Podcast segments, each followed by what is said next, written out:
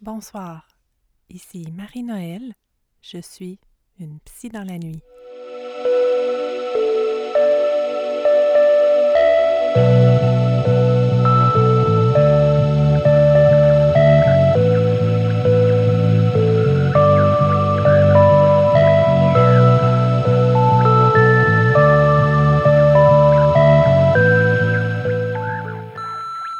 Marie-Noël, psychologue clinicienne, qui vous accompagnera dans les semaines à venir au fil de la crise de la COVID-19 que nous traversons actuellement.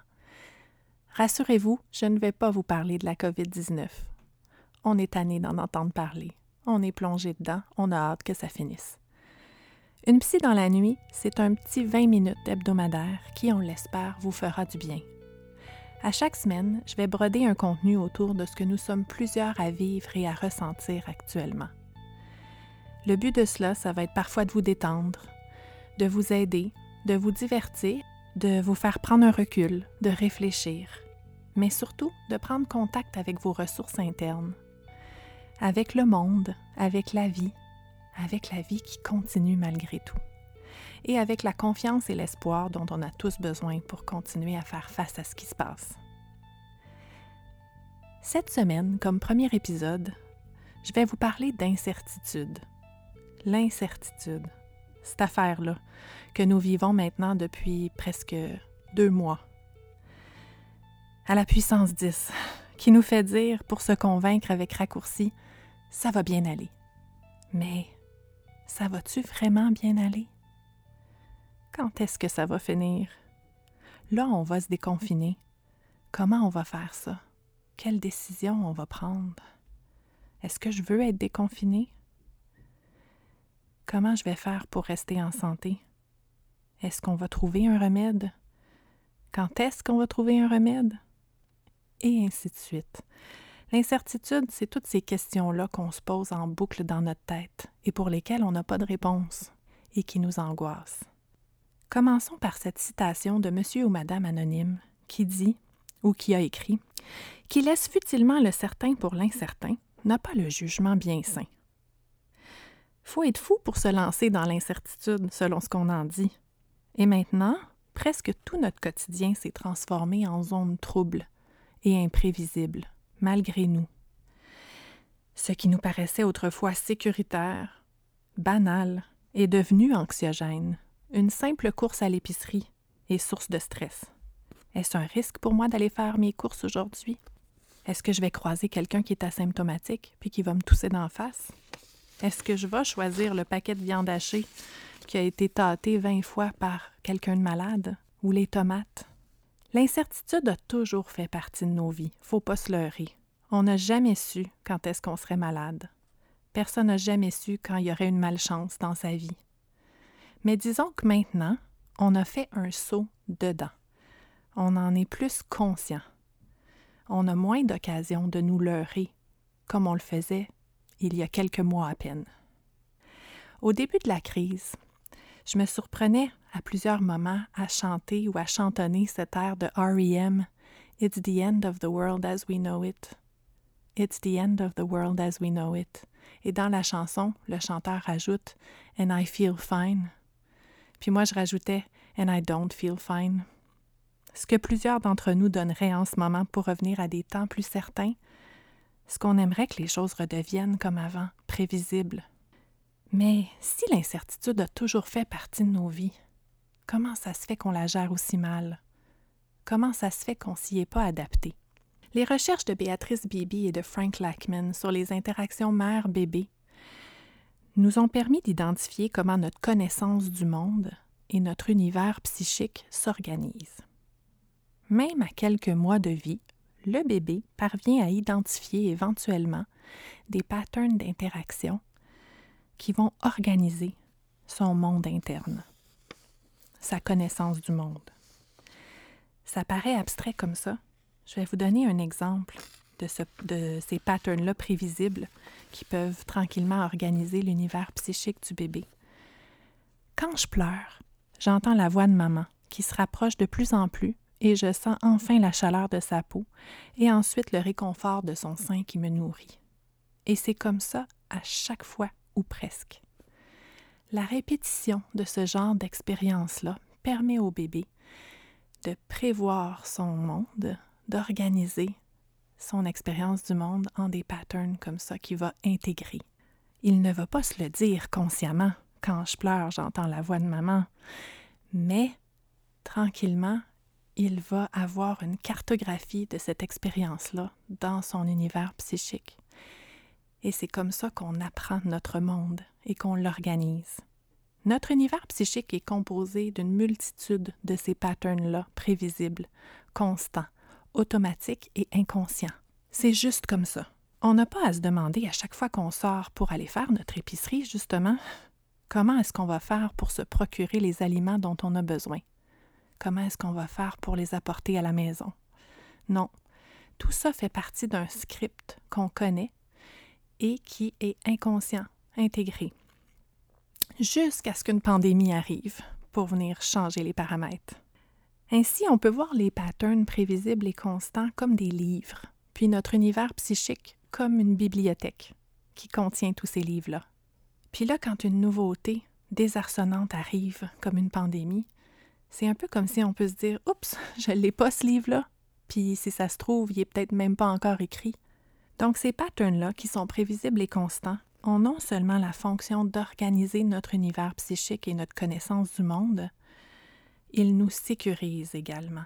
L'ordre des choses contribue à notre sentiment de sécurité. Puis ensuite, l'enfant va se développer dans le monde, l'adulte aussi, va faire face à des situations incertaines, des situations nouvelles.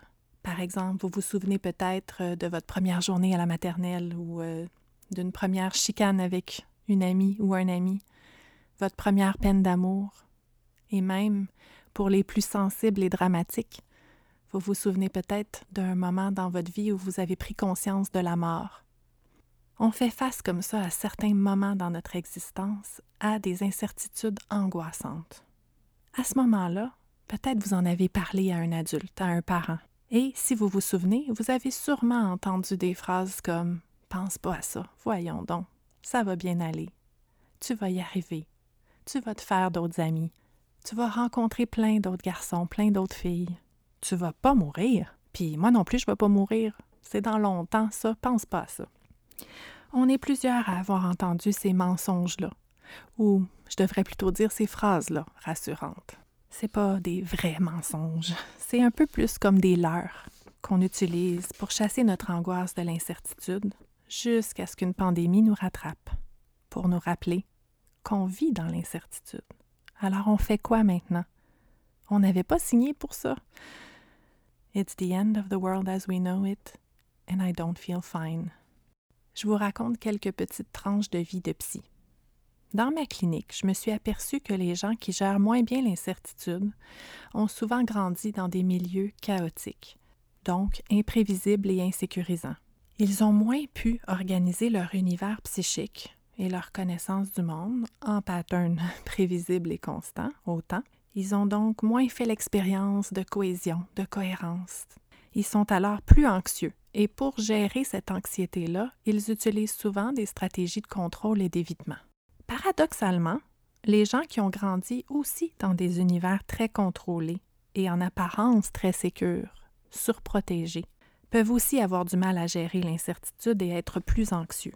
C'est comme si le contrôle et l'évitement de leurs parents, pourtant bienveillants, mais c'est comme si ces stratégies-là que leurs parents ont utilisées pour gérer leurs propres anxiétés ont agi justement comme des leurs, qui ne les ont pas préparés émotionnellement à faire face à de l'adversité. Et donc, trop d'incertitude rend anxieux et trop peu d'incertitude aussi. C'est comme une courbe. On gagnerait donc tous à nous exposer, une fois de temps en temps, à une petite menace. Peut-être plusieurs d'entre vous avez entendu l'analogie du mammouth dans les dernières semaines. Il y a des spécialistes du stress comme Sonia Lupien, euh, des psychologues comme euh, aussi la neuropsychologue Christine Groux, qui est la présidente de l'Ordre des psychologues du Québec, qui nous parlait de l'analogie du mammouth. En situation de danger, c'est un peu comme si l'homme fait face à un mammouth. Euh, dans notre histoire, on a chassé le mammouth. Donc, en situation de danger, c'est un peu comme si on fait face à un mammouth on doit sécréter des hormones de stress qui nous permettent de nous mobiliser, mobiliser nos ressources pour faire face à la situation de danger, euh, on l'espère avec succès, pour survivre. Donc, soit combattre ou fuir. On gagnerait tous donc à nous exposer à un petit mammouth une fois de temps en temps dans notre vie pour en sortir plus fort et grandi, mobiliser nos ressources pour surmonter la situation de stress et de menace. Certaines personnes semblent plus équipées que d'autres pour faire face à cette menace-là et cette incertitude-là. De quoi est-ce qu'ils sont faits, ces gens-là? Je connais aussi dans ma pratique quelques personnes qui sont de grands aventuriers et qui m'impressionnent de leur capacité à tolérer l'incertitude et même à l'apprécier. Quand je les écoute, je me demande souvent, est-ce qu'ils sont dans le déni de la peur? Est-ce qu'ils sont juste en train de chasser l'angoisse existentielle? Est-ce qu'ils sont tellement sûrs d'eux que ça frôle l'omnipotence? Parfois, ça prend des allures de ça, en surface. Mais c'est aussi plus complexe quand on comprend ce qu'il y a en dessous. Avez-vous déjà eu tellement peur dans votre vie que vos petites peurs quotidiennes vous paraissent soudain plus futiles, presque risibles, banales? Si certains d'entre vous avaient voyagé, avaient fait face à de l'imprévisible et même des fois à du menaçant, et que vous avez réussi à faire face à cette situation-là euh, avec succès, avec efficacité, probablement qu'à votre retour de voyage, vous vous sentiez plus fort, puis pas mal plus équipé. Donc, quand nos plus grandes ressources ont été mobilisées comme ça pour faire face à de l'adversité, on développe une confiance en nos moyens, à condition qu'on se soit sorti de la situation avec succès puis efficacité. Ben, c'est ça que ces personnes-là ont vécu et qui fait qu'elles sont davantage en mesure de faire face à de l'incertitude et même à y prendre goût des fois. Mais c'est un peu ça qu'on est en train de vivre actuellement à petite et grande échelle, dépendamment de notre situation particulière. On est exposé à une plus grande menace qu'auparavant, puis en y faisant face, on sécrète des hormones de stress pour affronter le danger, la menace. Et si on est dans l'ensemble efficace à le gérer, ce stress-là, ce danger-là, même si c'est difficile, nos capacités d'adaptation vont grandir. Avez-vous remarqué que j'ai dit dans l'ensemble? Ce que je veux dire, c'est que ce sont des mouvements, comme des fluctuations, des vagues. Il y a des bonnes journées où on se sent plus capable, plus fort, moins anxieux, et il y a des moins bonnes journées où on se sent plus fatigué, plus stressé. Et ça, c'est normal, c'est ça, être en adaptation. Donc, s'adapter à une situation difficile, ne veut pas dire être tout de suite capable, tout de suite résilient, tout de suite correct et fort pour faire face à la situation. Non. Ça veut plutôt dire qu'il y a des journées qui vont être rough, puis des journées moins rough. Puis que dans l'ensemble, après, quand on va avoir fait face à ces vagues-là, qu'on va avoir surmonté ça, on va avoir moins peur pour la suite. It's the end of the world and I feel fine. C'est quoi la morale de cette histoire? C'est que ça prend un peu d'exposition à ce qui est menaçant et imprévisible et de conscience de l'incertitude de la vie pour nous développer, mais pas trop, parce que sinon on va être trop anxieux. En ce moment, on se trouve dans une situation avec beaucoup d'incertitudes.